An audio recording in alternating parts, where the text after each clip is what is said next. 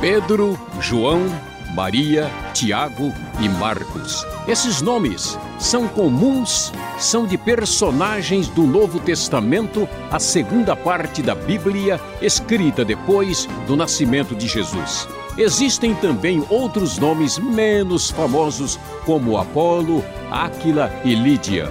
Conversando com Luiz Saião, vamos esclarecer as dúvidas sobre esses homens e mulheres que tiveram o privilégio de ter seus nomes registrados no livro dos livros. Um dos principais discípulos de Paulo foi Timóteo. Só ele recebeu duas cartas do apóstolo. Teve o privilégio de, já naquela época, nascer no berço cristão, mas a ouvinte Eunice acha que Timóteo e Tito eram a mesma pessoa, pois ela ouviu em uma palestra que eles não aparecem juntos no Novo Testamento. É verdade, professor? Existem tantas semelhanças entre eles? Bom, André, vamos pensar um pouquinho aqui, né, para ajudar a Eunice, com esse nome, até parece que ela é da família de Timóteo, né? Então, nós sabemos de fato que uh, as últimas cartas de Paulo são chamada, chamadas as cartas pastorais, primeira e segunda Timóteo e Tito. E, e é verdade, vamos dizer, Eunice tem razão, é, nós temos assim semelhanças entre Timóteo e Tito, porque os dois são líderes de igreja, são aí do final do ministério de Paulo que as cartas são escritas. As cartas são semelhantes, são pastorais, e também a gente de fato não tem os nomes dos dois juntos, mas nós podemos ficar bem tranquilos, André, que Timóteo e Tito são pessoas diferentes. Como é que a gente sabe disso? É, nós vamos ver, por exemplo, que quando nós lemos a, a carta de Tito, está bem claro que Tito foi um líder da igreja de uh, Creta. Né? E quando a gente lê as cartas eh, ligadas a Timóteo, Timóteo está mais ligado às igrejas aí em torno de Éfeso, na região da Ásia Menor, e são, ah, vamos dizer, contextos diferentes. Além disso, a gente deve perceber que, assim, uh, segunda Timóteo e Tito são as últimas. Primeira Timóteo é um pouquinho anterior, as últimas cartas mesmo de Paulo uh, são 2 Timóteo e Tito. Provavelmente 2 Timóteo a última, né? E a pergunta é por que Paulo escreve para o mesmo indivíduo, né, usando um pseudônimo diferente. Alguém poderia imaginar, por exemplo, que Timóteo e Tito seria igual Silas e Silvano, que é a mesma pessoa com nome diferente.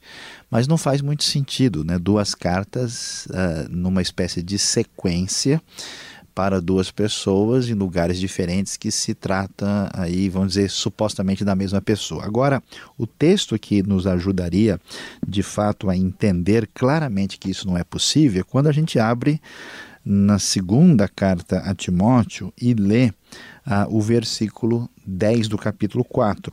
O texto vai dizer, começando com o 9, né, procure vir logo ao meu encontro, Paulo diz para Timóteo, pois Demas, amando este mundo abandonou-me, foi para Tessalônica, Crescente foi para a Galácia e Tito para a Dalmácia. Então, se Paulo está escrevendo para Timóteo que ele deve vir logo para estar com ele, porque Tito foi para a Dalmácia, é muito claro que Tito é uma pessoa e Timóteo é outra pessoa. O Weber, do Ceará, ouviu falar sobre Lídia que seria a primeira europeia convertida ao Evangelho. Disseram a ele que ela chegou a ser esposa de Paulo. É verdade, professor? Bom, André, vamos lá, né? Nós temos o relato a respeito da chegada de Paulo às terras europeias, lá em Atos capítulo 16. O relato é bastante interessante, né? Paulo havia sido impedido pelo Espírito de Jesus de pregar o Evangelho na Ásia, Ásia Menor e também na Bitínia. E aí ele tem uh, uma visão à noite em que um homem da Macedônia pede ajuda e ele e, atende aquela visão e vai para a Macedônia, que é a parte norte da Grécia. E vai uh, chegar né, à, à, cidade de Filipos. Ele, na verdade, começa chegando a, a Neápolis e em Filipos é que vai florescer esse primeiro uh, vamos dizer, trabalho cristão em terras europeias. E é verdade que lá aparece Lídia. Quem é Lídia? Lídia é uma mulher vendedora de púrpura, provavelmente imigrante. Ela tem esse nome, os estudiosos entendem que esse nome era dado por causa da origem dela. Né? Havia uma região no atual território turco que era chamado de Lídia e que, assim como alguém no Brasil, né, que veio de um, um outro estado, muitas vezes o indivíduo chega, ô, oh, oh, Bahia, fala Amazonas, né, chama a pessoa pelo estado de onde veio, e aí São Paulo, né? Então ela era chamada de Lídia e ela parece ser uma pessoa influente, bem de vida, né? Uh, comerciante e, e não se menciona nada se ela é casada ou não é ela pode ser solteira ou quem sabe viúva, né? E como Paulo não é, está casado, né? Paulo, como a gente sabe, ou foi abandonado pela esposa, ou era viúvo, ou era solteiro, mais provável que tenha sido abandonado ou tenha ficado viúvo.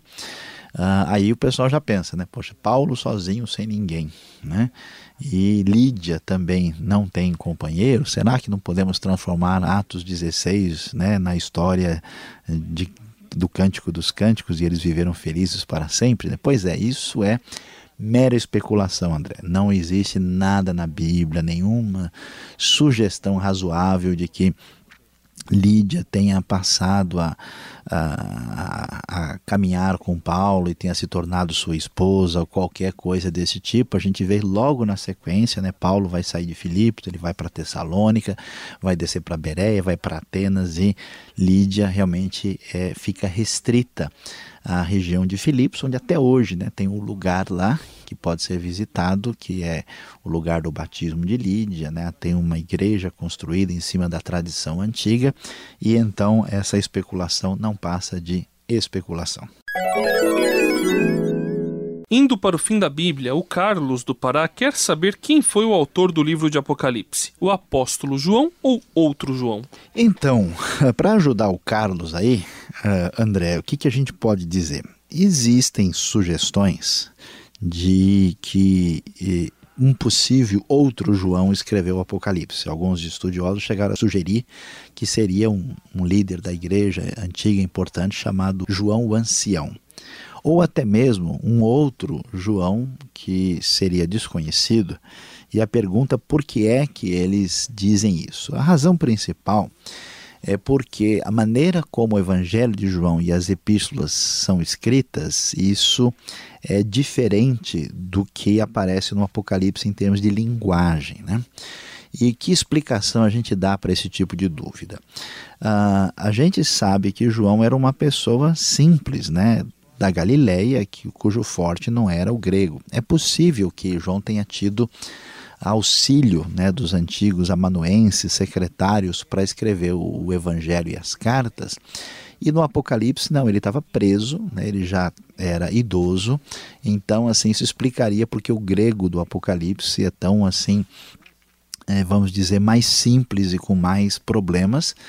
E também a gente vê que Apocalipse é uma visão, né? uma espécie de é, situação muito distinta dos evangelhos, o que vai assim, mostrar por que, que o livro tem que ser diferente. Mesmo que haja outras sugestões, na igreja antiga, logo no início, né, a gente tem assim é, um, um, apoio uh, de pessoas que foram discípulos, por exemplo, de Policarpo, né, que foi discípulo direto de João, que afirmavam aí que o Apocalipse tinha sido de João o apóstolo. Então não há nenhuma razão conclusiva para a gente rejeitar a ideia de que o Apocalipse é do apóstolo João e isso permanece como a hipótese mais razoável até hoje.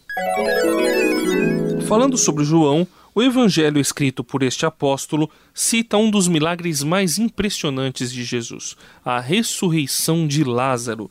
O que aconteceu com Lázaro após a sua ressurreição? Pois é, André, essa é uma pergunta difícil, né? Por quê? Porque nós não sabemos, né? A Bíblia não dá detalhes a respeito de Lázaro, sobre o que aconteceu, o que, que se passou com ele. Nós temos a, o relato né, de João capítulo 11, quando Lázaro é ressurreto, e a única coisa que a gente pode dizer é o seguinte, né? A ressurreição de Lázaro é extraordinária, mas nós não temos só o caso de Lázaro que ressuscita. A ressurreição já tinha acontecido até no Antigo Testamento, né? Quando a gente vê, por exemplo, no caso de Eliseu, né? Que foi usado por Deus para para alguns casos de ressurreição.